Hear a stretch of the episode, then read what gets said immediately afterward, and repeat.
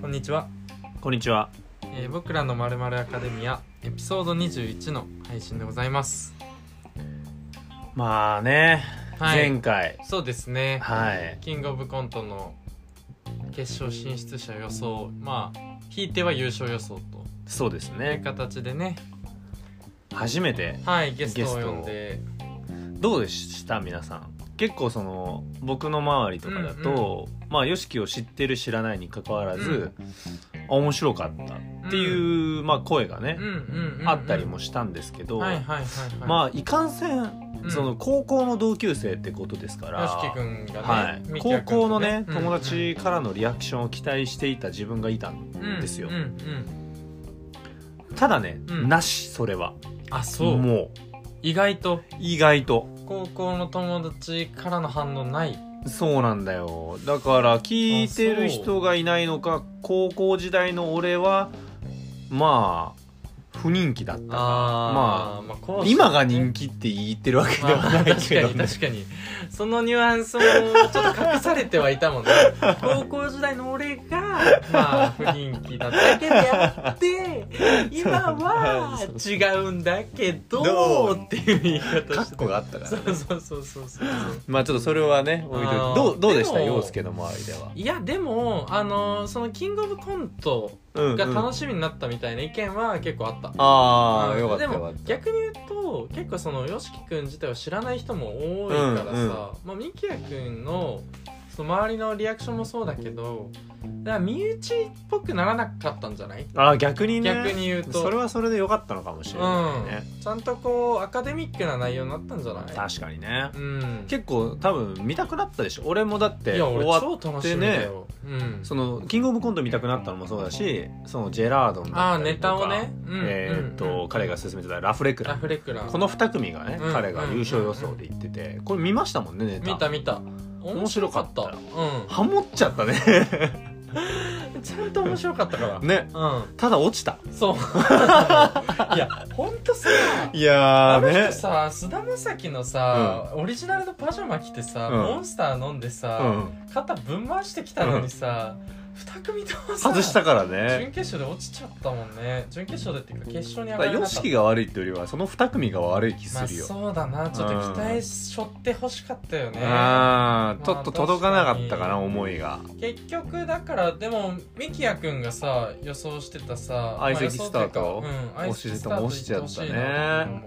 落ちちゃったそうだねねうん陽介が言ってたのはそうかあのネルソンズは落ちちゃったねネルソンズは落ちちゃった、まあ、でもニューヨークとかそうそうジャンポ系とそかうだは残ねって、まあ、ジャルジャルも残ったって感じそうだねまあ、あと YOSHIKI がボソって言ってたあの日本の社長っていうのね、残ってた、結構攻めてるっていうそうネタのでも個人的にはねあの知らない中で見たら一番良かったです日よ本の社長俺はハマりましたねあれ初登場とかいんのかな今年なんか俺らは聞いたことないけど日本なんかの社 y o s 君初長登と場少ねえなみたいな感じあ言ってたよねでも日本の社長とロングコートダディあロングコートダディどうどうなんかねネタも見たまあ普通に面白いけど、うんなんかツイッターとかですごい人気だったよ見たあそうなんだロングコートダディはなんかさいや俺らはもうその知らないというかさ、うんうん掴んでないけどさ最近のさ、うんあの芸人さんってさ結構 TikTok から来てたりするよねえそうなの TikTok で一発ギャグがバズったりとかああそのうなんだモノマネあの細あかいモノマネとかがーあバズったりしてる人って結構今主戦場もしかしたら TikTok なのかもしれない、そっちかうん、で受けてんだってあーじゃあ一個飛んでんだ俺らどうどういうことだポッドキャストはああいやポそッドキャストから入る芸人はなかなかいないと思うけどねそうかあでもそっちなんだねそうらしいよあーなんかテレビとか出てるのをたまにポロッと見るとその TikTok で今話題みたいなああそういうことねそう確かにそれは取り結上げら構見れる方かともかしててあそっから来んだみたいななるほどねだってなんかつい先日俺もテレビ見てた時に、うん TikTok で普通の乃木坂かなんかのファンのおっさんが、うんその子たちに憧れて踊ってるっていうおい TikToker がいいんだけおどいすっごいフォロワー数だったなよんで俺らでさえ50なのにおいやめてくれいやもうその桁違いだったよあ本そ当うに K とかつくやつだな何万とかそうそうそう、へだからえ TikTok やってないからちょっとねやった方がいいんかなでも何やる TikTok やるとしたら TikTok やるとしたら、でもそれは俺得意なダンスだようんめちゃめちゃ気持ち悪いじゃないミ俺のダンキスヤ君のダンス手足が長いからさその分ねそうそうそうそうどこからこうニョロっとしてんだよねなんかないい言い方すれば滑らかそうだねまあ私コンテンポラリーな コンテンポラリーダンスを見てる気分まあいつかねそれも見せれたらいいですけそうど、だね、まあ、映像としてねそ残うす日が来るのかもしれないけどもでもあのーなんだろうなそのやっぱ「キングオブコントは」うんまあ、秋の香りを感じるわけですよ始まうんるうんうんタイミングがいつも10月の頭だったり9月とか今回だと9月の末だからねそっかそっかそうそういつも忘れてるわそう俺はだから秋が始まったなっていうタイミングなんだけど、うんうんまあ逆に今夏が終わる前そうだねにちょっと俺話したい話がああって本当割ともうなんか夏から秋結構滑らかにインしていくもんねそうそうそで秋が来てたら終わっちゃってって感じそうなんからだよまあメリハリとしてちょっと夏の終わりにねう話したいことを話させてもらいますね、どうぞあのー今年の夏皆さん音楽どうでしたっていう話なんですよねあまあ本来であれば結構フェスだったりとか、うんまあ、フェスよく行かれる方だったりねうんしたらフェスだったりとか、まあ、あとやっぱこうサマーチューンってさ、まあ、はい盛り上がるそうだね曲が多いわけですうんよ、うんうんうんまあただね今年の夏って多分そういうムードでもあんまりなくて、まあ確かにねそもそもが作品にも結構影響されてるよね、うん状況がねそうそうでからでから、でからね、うんあのデートだからが混ざっちゃってるこの「で」っていう言葉でもつながるしだからでだからもっていうつながるはいフレーズ今どかっら言ちうでか行ら。くあでからで行くじゃんでからでいく、うんでかうら、ん夏が来る前にちょっとさ今年の夏大丈夫かなって思わなかったうみんんな、まあ確かにねまあ大丈夫かなっていう音楽盛り上がるのまかなあまあみたいなね、まあそうミキヤ君言ってたね、うん、まあでも確かにそのまあ去年だとさその、マジックアワー、うんうんビームとスタッツと領事さんのね、あれが出たタイミングで結構ぶち上がったもんねぶち上がっったぶち上がった、うん、今年の夏これやーとかっ言ってたじゃんそうそうそうそうああいうのがちょっと出んのかっていううそう、はいはい心配してたんですよ、はい正直、はいはいはいで出たとしてもやっぱりまあ多分どっちかというとそういう空気感ではないこう、うんうんサマーチューンゴリゴリっていう感じではないものなのかもしれないなうっんうんうんうんて心配してたがうんうんもうねそんな心配無用でしたあ本当いはいもうすごいですよ今年のあ夏は本当はい豊作豊作ああのーなんだろう多分今この感覚だからうん豊作って感じるのかもしれらないけど、だかうんら今のこの空気感に合ってる音楽あそういうことねうんそのめちゃめちゃ踊るとかうんめちゃめちゃ騒ぐとか、うんドライブにめちゃめちゃなんて言うんだろうも出うかける夏空にこう出かけるっていうものだけじゃなくて、うんまあその心を休めるというかさ、はいはい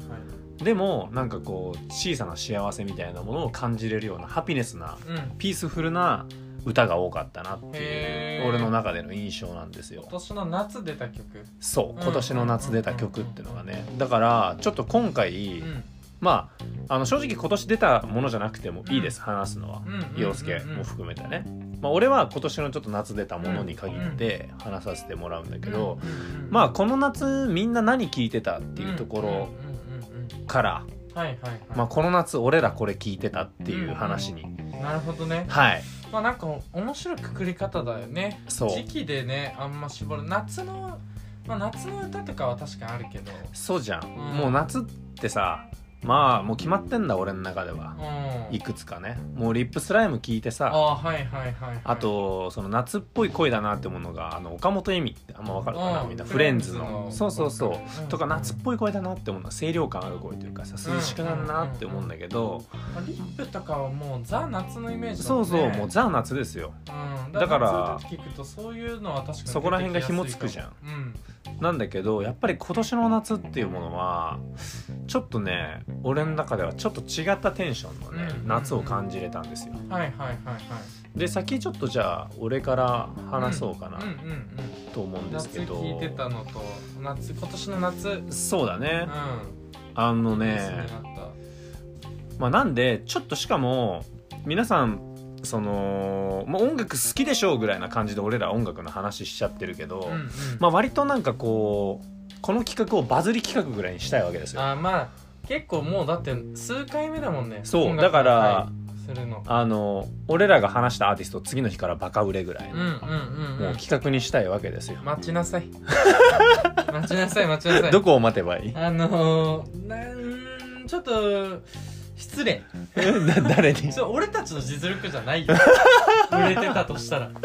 バカ売れは本当、まだねまあもう行く先はねそうだから次の日、だから俺らが話したら JWAVE ぐらいの感じそうだからあのカンジャムで、はいはいはいはい上半期そうや良なかったアーティストみたいな話したらバカ売れすんじゃん確次かに確かにその感覚でいたいわ聞けくもんねあれみんなねそうでしょ、うんそれぐらいでいたいなっ確てか思にうみんな気になって聞いてくれるとねそ俺らもまた話せるしねうそうだからちょっそのと話題を皆さんとなんかこうみんながもうちょっとこうとっつきやすいうん形でちょっと表現できたらなとは思うんで、うんうんうんまあ、そんな感じでちょっと話していきたいなとは思いますかしこまりましたいいですかねかしこまりましたじゃあ最初ちょっと行くのが、はいあのーまあ今から話すアーティストの話の前に、うん俺ね結構このアルバム、まあ、8月21かなんかに出たんだけど、うん夏だねめちゃめちゃ良かったんよあそうっていうかすごいなと思って、うんまあ、何がすごいかっていうのはこの後話すんだけど、うんでもそのインスタとかって今結構みんな聴いてる音楽とかシェアするじゃんうんうん人にもあげてなくてうんうんうんで俺本当にこう聴いてんのかなっていうちょみっとんな心配になるんだけど、はいはいはいはいもうちょっと正直そのなんだろうなこれ聞いたら多分みんな虜になるんじゃないかっていうぐらいそんなレベルメロでおしゃれですすごいねはい、だからもうぜひそのドライブとかであんじゃんうんその BGM として流しておきたいとか、なるほどはい、シーンとしてはねそうあと家の中でとあかー俺結構シーン考えてさ、大事だ聞ねくこと多いんだけど、うんうんそういうこう BGM としてうんめちゃめちゃ優秀な、うんまあ、ヒップホップ、まあ、今回のアルバムで言うとちょっとそこから R&B ソウルに派生してる感じなんですけど、うんうんまあ、ヒップホップアーティスト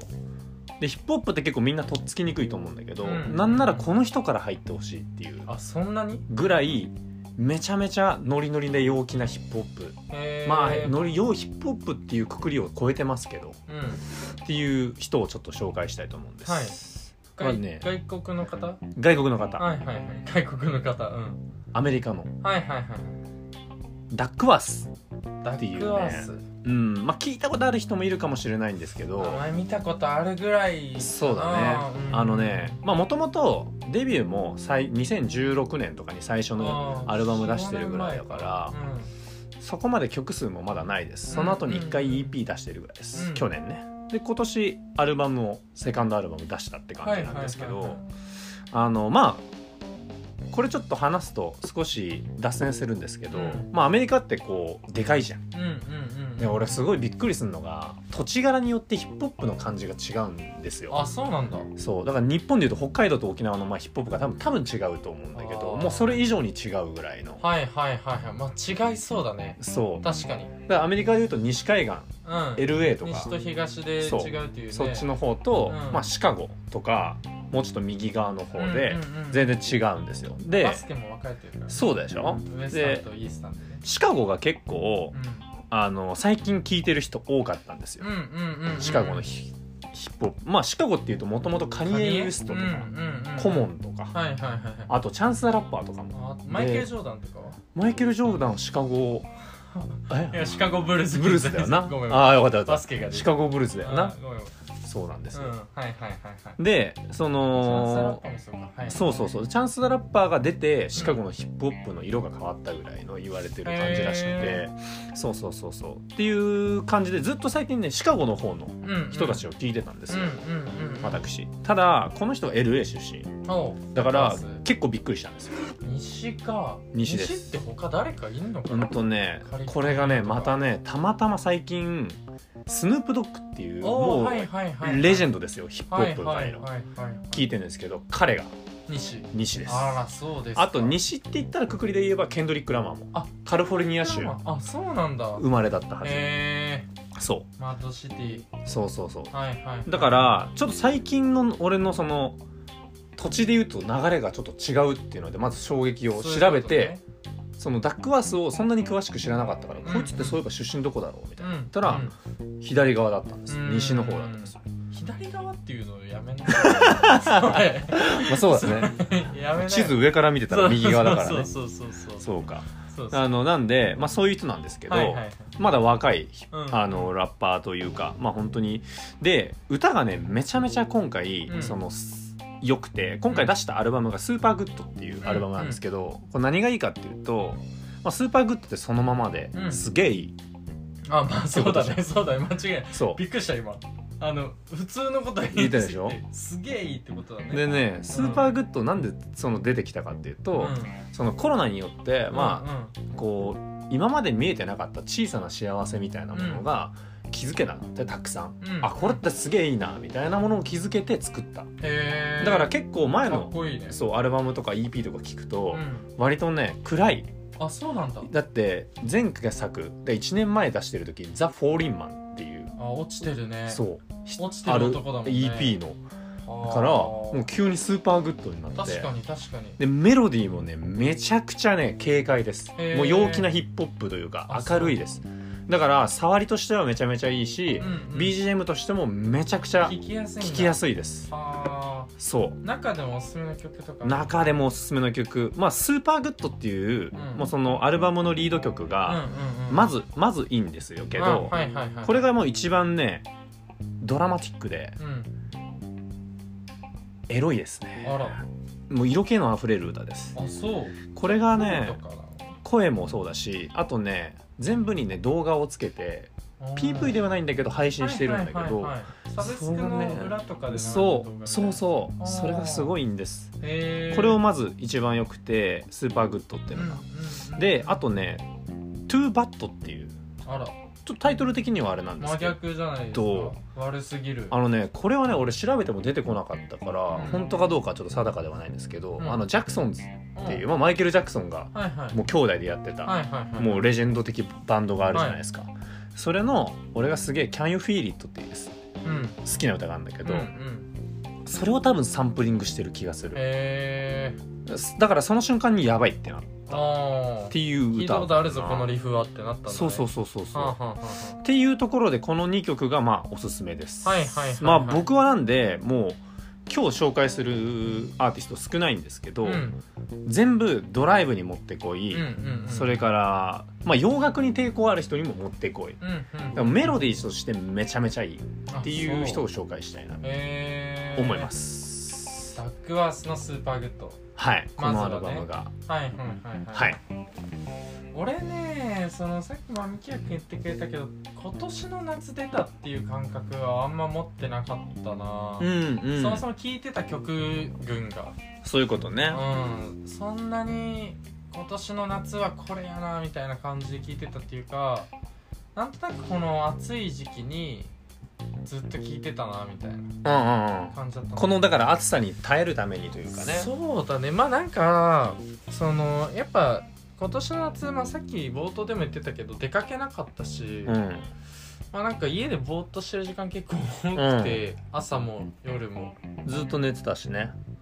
ずっと寝てた、うん。うん、あの可能な限り寝てた寝てたもんね。そうそうそうそうそのじゃあ隙間を縫って聴いてた音楽ってことでしょ。もうなんか寝そうになりながら聞くみたいな感じだったかも BGM としてはあ そういうそうそうそうそうまあ体が休まるというか、まあそうだねチルな、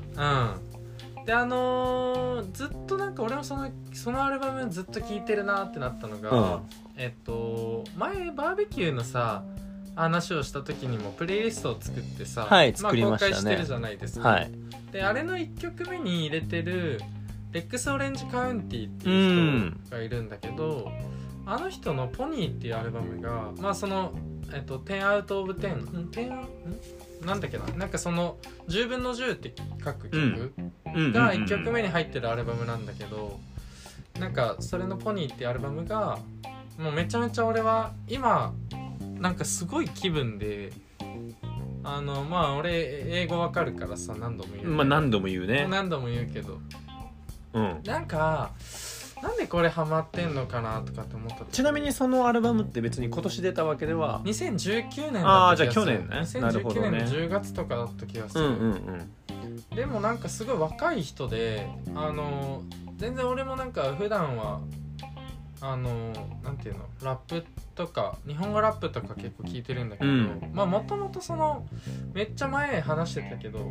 あの UK ロックとかうんなんかギタそうだーねサウンドとかは結構好きで,、でなんかそのなんだろうすごいポップソングなんだけどレックス・オレンジ・カウンティは、なんかねあすごい若々しいっていうのを感じれるのと同時に生命力みたいな感じえっとねなんて言うんだろうフレッシュあなあんだけどすごく受け入れやすいあ感じあだまあ同い年ぐらいなのかな俺よりもうちょい下ぐらいなのかな4つ下あ4つ下あ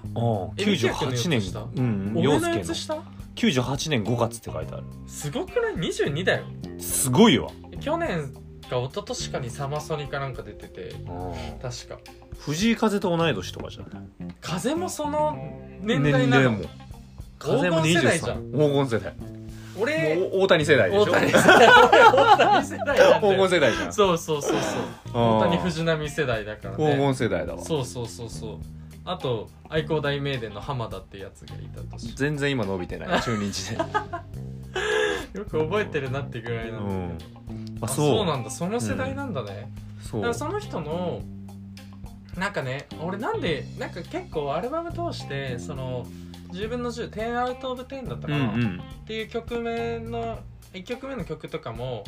なんかねすごいメッセージというか意味がすごいいいなと思ったのが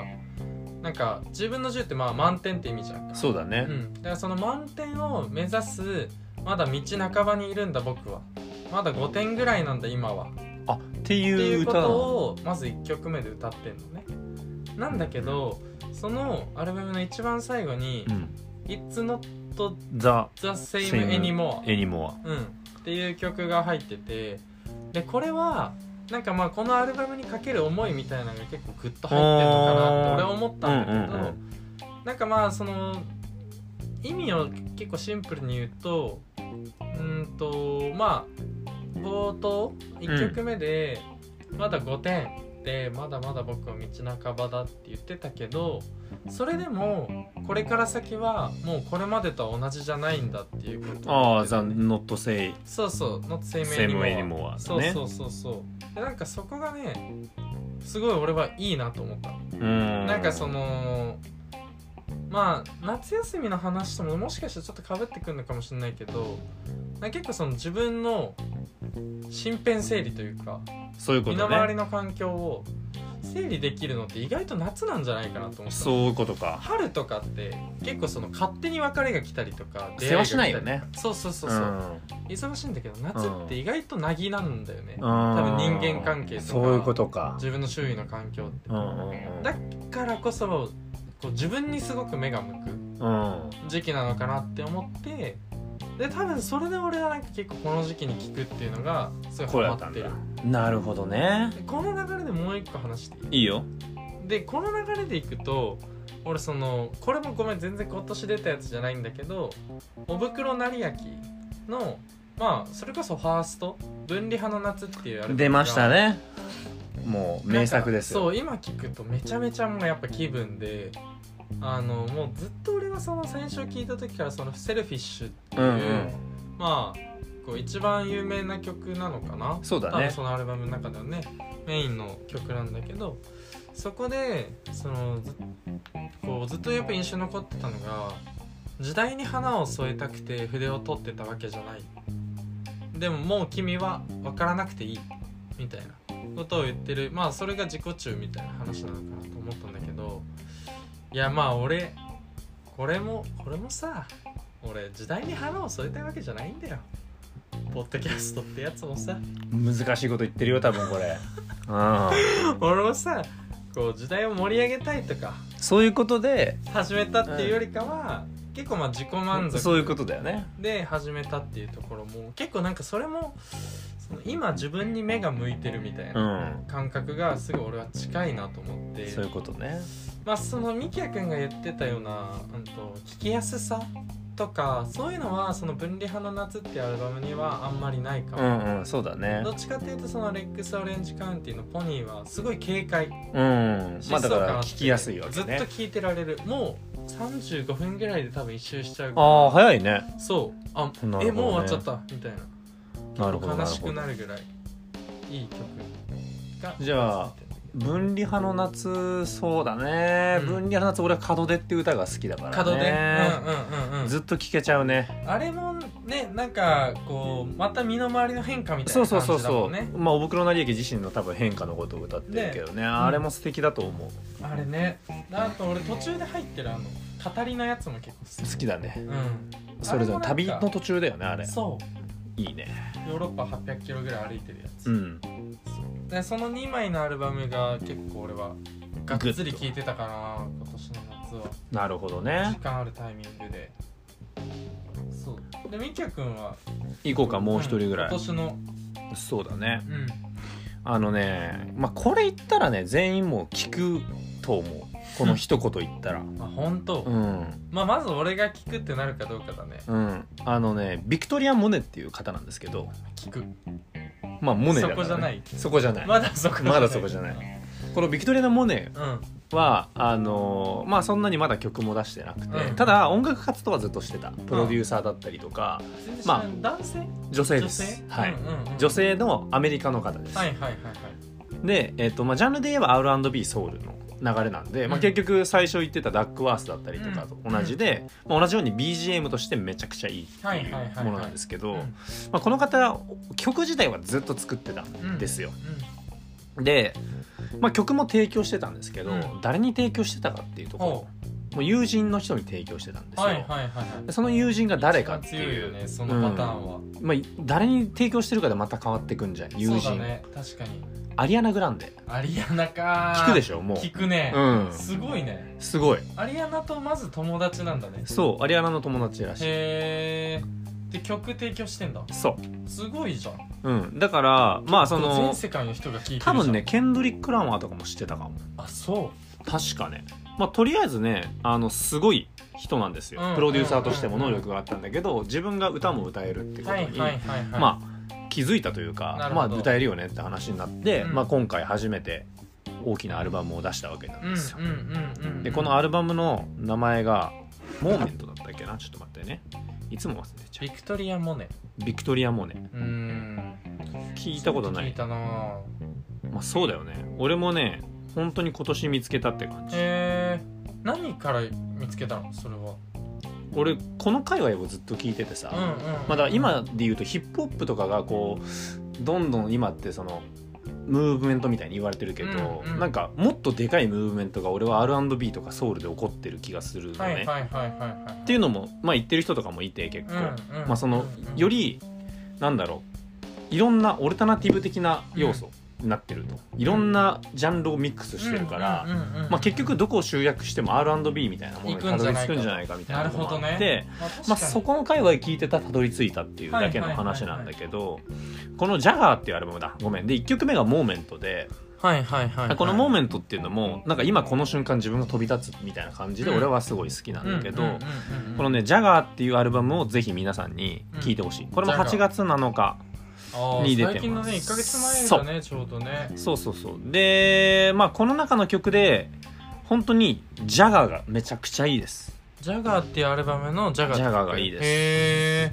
あのね曲の構成が一気にガーッと途中から変わるというか、まあ、うん出だしが超かっこいいですね、うんおしゃれだなって思うへえキラキラしてるしかも80年代90年代の R&B の匂いがずーっと残ってる感じがしてだからこう懐かしさも覚えるとは思いまうんす、うんそこら辺のあの音楽を聴いてる人とか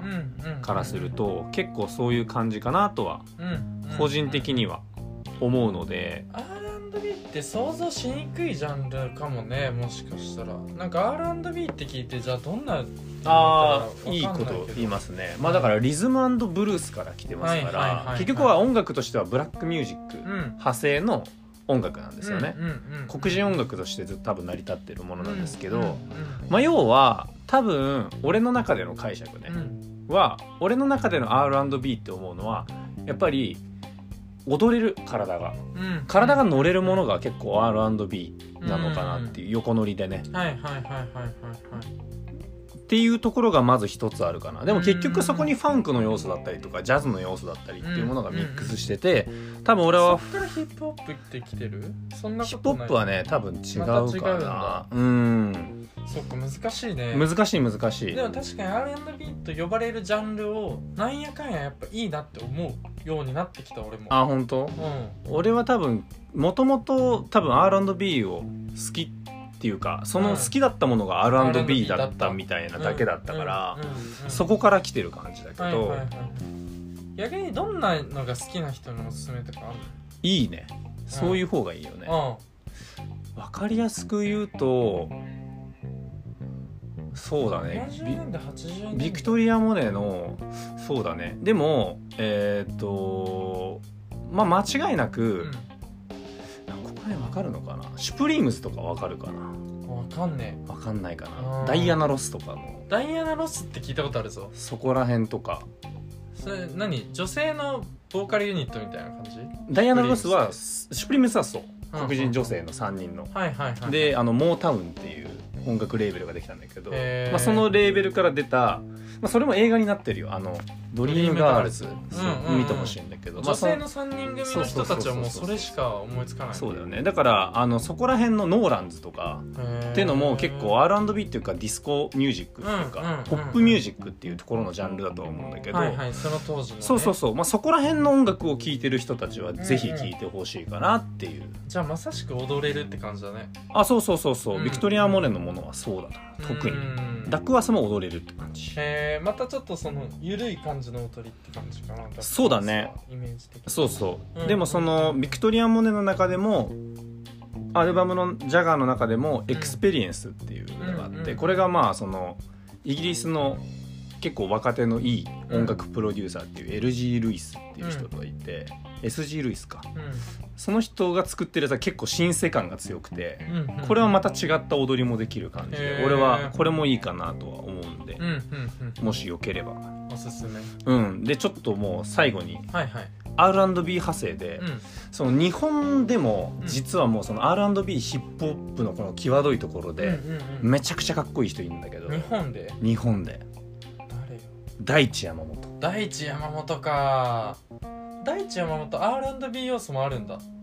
ないあわかんない俺がそんなめっちゃちゃんとは聞いてないああそういうこと結構かなんか早口ななんかさララッッププのイメージそうラップをやってるから、まあ、ヒップホップっていう感じなのかもしれないけど、うんうんどちらかとしては曲の作り方とかもちゃんとなんだろうバンドミュージックで作り込んでてやってたりするうんうんうんうとん割と R&B 寄りの音楽になるかなとは思う、へだーからループミュージックばっかしてるとこううんうんうんヒップホップ感強かったりすると思うけどなんかそういうもの全部こうミックス最近してるから、うんうん、確か結にね、構分離が難しいかもしれないうんね、うんうんうんそうラッパーでもバンド編成あるもんねそううそうそううんだから第一山本とかはすごいそのねいい塩梅をついてるなって思うんはいはいはいでぜひ聴いていた大だき地た山い本も新しいアルバム新しいアルバム出しましたうんうん彼の新しいアルバムの中のうんうんうん「熱気球」っていう歌があるんですけど熱気球はい夏っぽいねまあ EP 出したのかなごめん、うん EP で「エレファント・イン・マイ・ルーム」っていうなんかかっこいい名前かっこいいい名前映画であったっけなんかこんなエ感じレファントはあるなんかそんな感じあるよね、うんまあ、ここの中のその「熱気球」っていう歌がうんめちゃくちゃいいです、へまあ、その今のトレンドをど真ん中って感じの歌なあそのうでまあここから入っていただいてもいいかもしーれはないい、はいはいはいはいはいなので、まあ、ざっくり言うと R&B って多分割と馴染みやすい音楽だとはうん俺は思ってるから、どんな時に聴いても割とかっこよくなたるまりしやすいそうでもそのかっこいいっていうラインが人それぞれ違ったりとかうんするから、おしゃれだなとか思うのがうん今の俺はうん3人三人うんうんうんうんってところですかね、なるほどねまあでも結構出てくるもんやな結構出てくるうな、んあ案外ーなあれそうなんをだよ通して聞くっていうケースが多かったかなでも今年の夏はあーだから投資で聴いた曲単品単品で聴いたってそうなんいうよかりはさ結局ドライブとか行くってなるとなるほどねあのー人気曲あのーさ結局みんなで出かけることが多いじゃんあのーフェスとか行くとかってなるとなるほどねみんなで車になってそうそうそうそうそうそうだけどだみきやくんの言ってくれたのとかももしかしたら2人でドライブ行くとかさ、まあそういうことだデーねトでドライブ行くとか、そうだそういうね時によかったまあ4人単位とか確かにね良かったりするっていうか新鮮感うんうんううんんなるほどね曲を集めて聴くっていうのが結構今まで多かったけどさ割となんかアルバムを通して聴くっていうのが俺の中での今年の夏のトレンドだったでもなんかそれってなかなかしないと思うの、そうだね割と今の時代は特にだよねそういい曲ばっかピックアップしてこう聴いてる人が多いと思うから、うんうん割とこのアルバムを通して聴くっていうのは確かに俺もある意味この夏だからできたかもしれないなとはうんうんうん思う時間があるからっていのはあるよねそうそうそれこそまあダックワースも、うんまあ、そのスーパーグッドとかがこう目立ってポンってあ良かったりとか先行は再配信されてた曲とかが良かったから、うんうんうんもうその段階でそれでストップしてた可能性もあるけど、うんうんうん割と時間もあったりとかしたからなんかさ最近あの小出しスタイル多くないあのアルバム出す前にね先出し先出しでさ先出し先出しよあれ流行ってんのかなてかまあそうだねあれを通して聞いてほしいからああいう感じで出すのかな逆にそうだね刑事もビムもみんやなっそうてだたねけどさ先行トラックみたいな感あれだからまあそうだね CD でも CD 出してた時代って先に PV とかじゃなじいでああその感だ覚かならのプかロもしれモーないションビデオって言うんだろうねそうきっとねその感覚と近いんじゃないかな今もうミュージックビデオだもんねそうだね MV 結局曲出た後にぐらいだもんねそうだねどっちが先かっていう話はありそうだね確かちなみにねにはいリズムブルースについてウおィーキペディアにで調べてみたよはいはいリズムビートに乗りながらブルースやゴスペルに影響された歌を叫ぶように歌うのが特徴ほららざっくりざっくりだねあーまあだから詳しくは分類できないけど、うん聞いてて多分そうだな魂結こもってんなとかとかってきたら局そこからソウルにも発展しちゃうから、うんまあその